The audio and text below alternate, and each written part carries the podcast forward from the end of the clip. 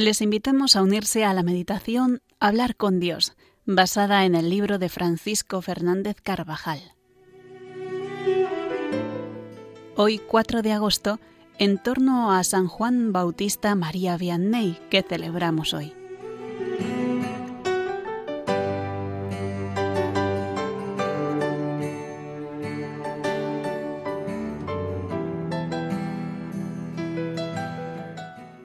Cuando Juan Bautista María Vianney iba a ser enviado a la pequeña parroquia de Ars, de 230 habitantes, el vicario general de la diócesis le dijo No hay mucho amor de Dios en esta parroquia, usted procurará introducirlo. Y eso fue lo que hizo, encender en el amor al Señor que llevaba en el corazón a todos aquellos campesinos y a incontables almas más. No poseía una gran ciencia, ni mucha salud, ni dinero, pero su santidad personal, su unión con Dios, hizo el milagro.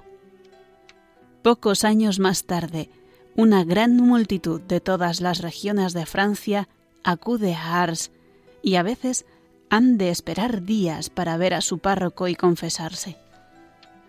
Lo que atrae no es la curiosidad de unos milagros que él trata de ocultar, era más bien el presentimiento de encontrar un sacerdote santo, sorprendente por su penitencia, tan familiar con Dios en la oración, sobresaliente por su paz y su humildad en medio de los éxitos populares, y sobre todo tan intuitivo para corresponder a las disposiciones interiores de las almas y librarlas de su carga, particularmente en el confesionario. Escogió el Señor como modelo de pastores a aquel que habría podido perecer pobre, débil, sin defensa y menospreciable a los ojos de los hombres. Dios lo premió con sus mejores dones como guía y médico de las almas.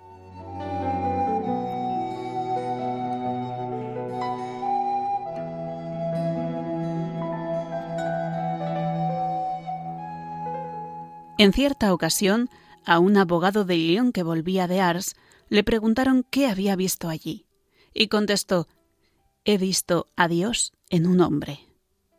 Esto mismo hemos de pedir hoy al Señor que se pueda decir de cada sacerdote, por su santidad de vida, por su unión con Dios, por su preocupación por las almas. En el sacramento del orden el sacerdote es constituido ministro de Dios y dispensador de sus tesoros, como le llama San Pablo. Estos tesoros son la palabra divina en la predicación, el cuerpo y la sangre de Cristo, que dispensa en la Santa Misa y en la comunión, y la gracia de Dios en los sacramentos. Al sacerdote le es confiada la tarea divina por excelencia, la más divina de las obras divinas así lo enseña un antiguo padre de la Iglesia, es la salvación de las almas. Es constituido embajador, mediador entre Dios y los hombres, entre Dios que está en el cielo y el hombre que todavía se encuentra de paso en la tierra. Con una mano toma los tesoros de la misericordia divina y con la otra los distribuye generosamente. Por su misión de mediador el sacerdote participa de la autoridad con que Cristo construye, santifica y gobierna su cuerpo. Confecciona el sacramento de la Eucaristía, que es la acción más santa que pueden realizar los hombres sobre la tierra.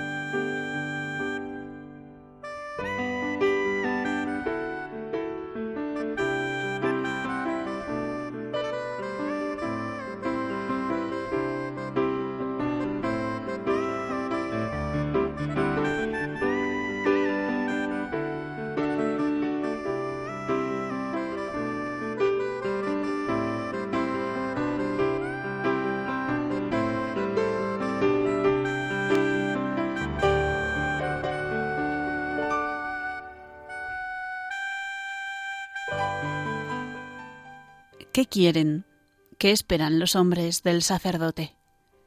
Nos atrevemos a afirmar, señala Monseñor Álvaro del Portillo, que necesitan, que desean y esperan, aunque muchas veces no razonen conscientemente esa necesidad y esa esperanza, un sacerdote sacerdote, un hombre que se desviva por ellos, por abrirles los horizontes del alma, que ejerza sin cesar su ministerio, que tenga un corazón grande capaz de comprender y querer a todos, aunque pueda a veces no verse correspondido. Un hombre que dé con sencillez y alegría oportunamente y aún inoportunamente aquello que él solo puede dar, la riqueza de la gracia, de intimidad divina, que a través de él Dios quiere distribuir a los hombres. Hoy es un día muy oportuno para que a través del santo cura de Ars pidamos mucho por la santidad de los sacerdotes, especialmente de aquellos que de alguna manera están puestos por Dios para ayudarnos en nuestro camino hacia Él.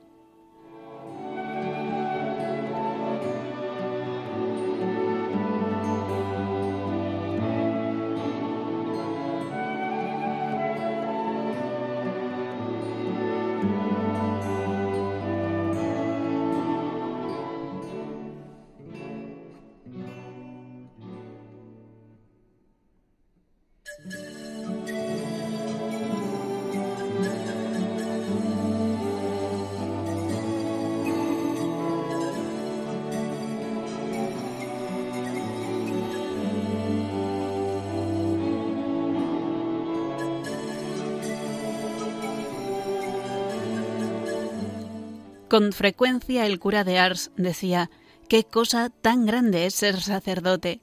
Si lo comprendiera del todo, moriría. Dios llama a algunos hombres a esta gran dignidad para que sirvan a sus hermanos.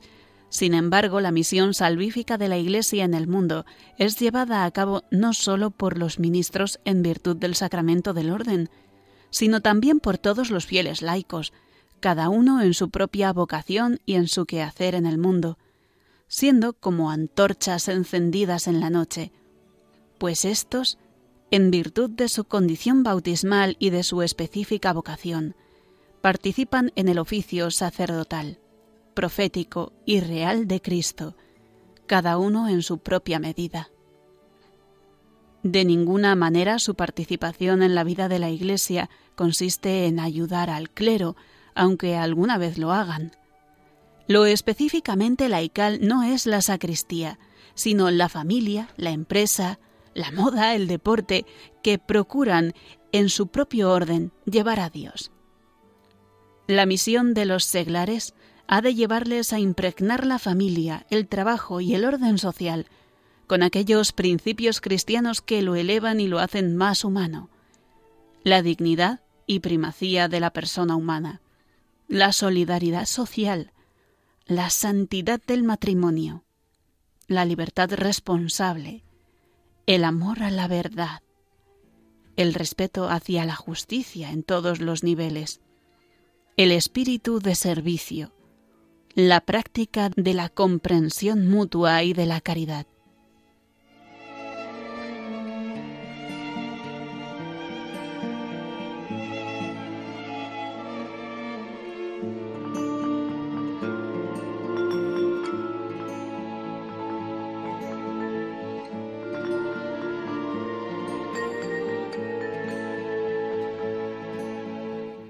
Pero para que puedan ejercer en medio del mundo este papel profético, sacerdotal y real, los bautizados necesitan al sacerdocio ministerial, por el que se les comunica de forma privilegiada y tangible el don de la vida divina recibido de Cristo, que es cabeza de todo el cuerpo.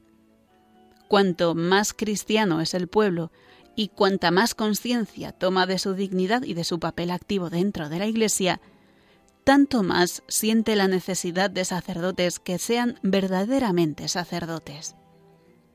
Hoy pedimos al Señor sacerdotes santos, amables, doctos, que traten las almas como joyas preciosas de Jesucristo, que sepan renunciar a sus planes personales por amor a los demás, que amen profundamente la Santa Misa, fin principal de su ordenación y centro de todo su día, y que orienten sus mejores esfuerzos pastorales, como el cura de Ars, en el anuncio explícito de la fe, del perdón y de la Eucaristía.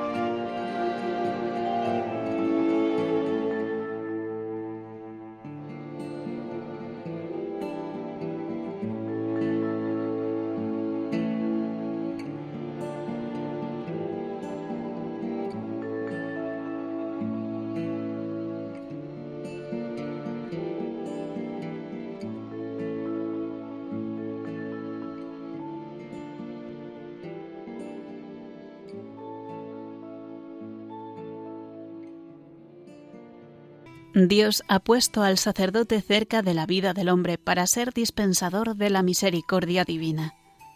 Apenas nace el hombre a la vida, el sacerdote lo regenera en el bautismo, le confiere una vida más noble, más preciosa, la vida sobrenatural, y lo hace hijo de Dios y de la Iglesia de Jesucristo.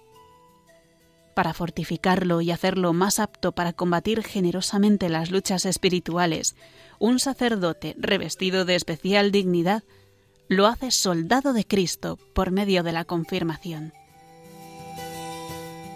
Cuando apenas niño es capaz de discernir y apreciar el pan de los ángeles donde el cielo, el sacerdote lo alimenta y fortalece con este manjar vivo y vivificante. Si ha tenido las desgracias de caer, el sacerdote lo levanta en nombre de Dios y lo reconcilia con él, por medio del sacramento de la penitencia.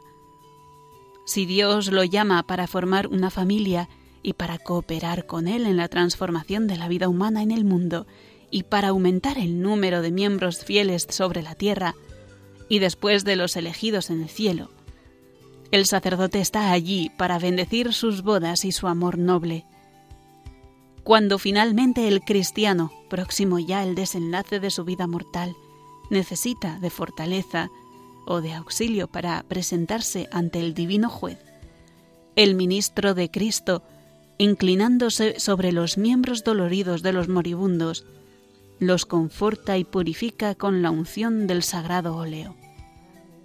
Así, después de haber acompañado a los cristianos a través de la peregrinación terrena de la vida hasta las mismas puertas de la eternidad, con las plegarias de los sagrados ritos en los que se refleja la esperanza inmortal. El sacerdote acompaña también el cuerpo hasta la sepultura y no abandona a los que participan de la otra vida. Antes, al contrario, si necesitan expiación y alivio, los alivia con el consuelo de los sufragios.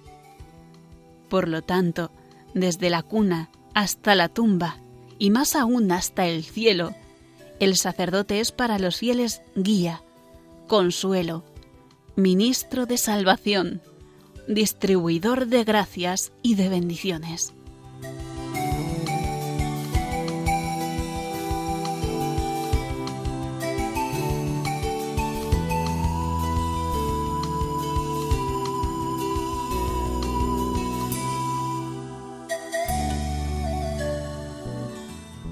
Es de justicia que los fieles recen cada día y de modo particular cuando celebramos la fiesta del Santo Cura de Ars por todos los sacerdotes, especialmente por aquellos que han recibido el encargo de Dios de atenderlos espiritualmente, de quienes reciben el oro de la buena doctrina, el pan de los ángeles y el perdón de los pecados. Con palabras de San José María Escribá de Balaguer, nos enseñan a tratar a Cristo, a encontrarnos con Él en el tribunal amoroso de la penitencia y en la renovación incruenta del sacrificio del Calvario en la misa. Hemos de confiar en sus oraciones, rogándoles que encomienden nuestras necesidades y unirnos a sus intenciones, que recogen habitualmente las exigencias más apremiantes de la Iglesia y de las almas.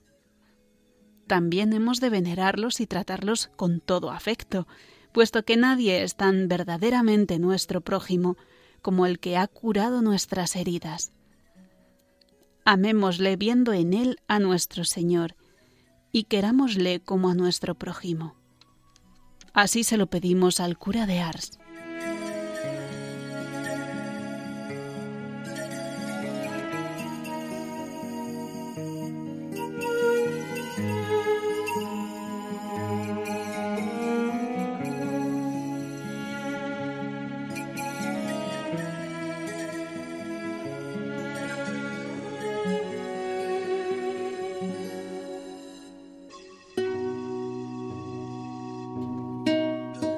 Y así concluye la meditación Hablar con Dios, basada en el libro de Francisco Fernández Carvajal.